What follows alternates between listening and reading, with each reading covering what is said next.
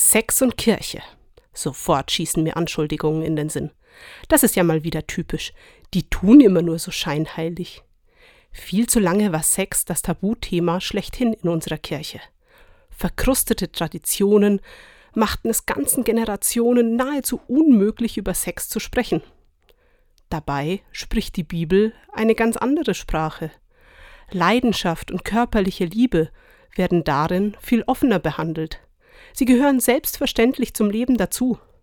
Salomos hohes Lied der Liebe singt von den körperlichen Reizen und der Freude, diese zu teilen. Sex und Kirche sind aktueller denn je. Und diesmal bin ich richtig dankbar dafür. Jede Kirchengemeinde und alle evangelischen Einrichtungen in Bayern stellen Präventionskonzepte zur Vorbeugung sexualisierter Gewalt.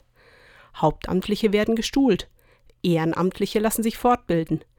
Miteinander wird das Gespür für potenzielle Risiken trainiert. So kommt Kirche in Sachen Sex vielleicht irgendwann weg vom ewigen Tabu und schafft es, sich am biblischen Beispiel zu orientieren.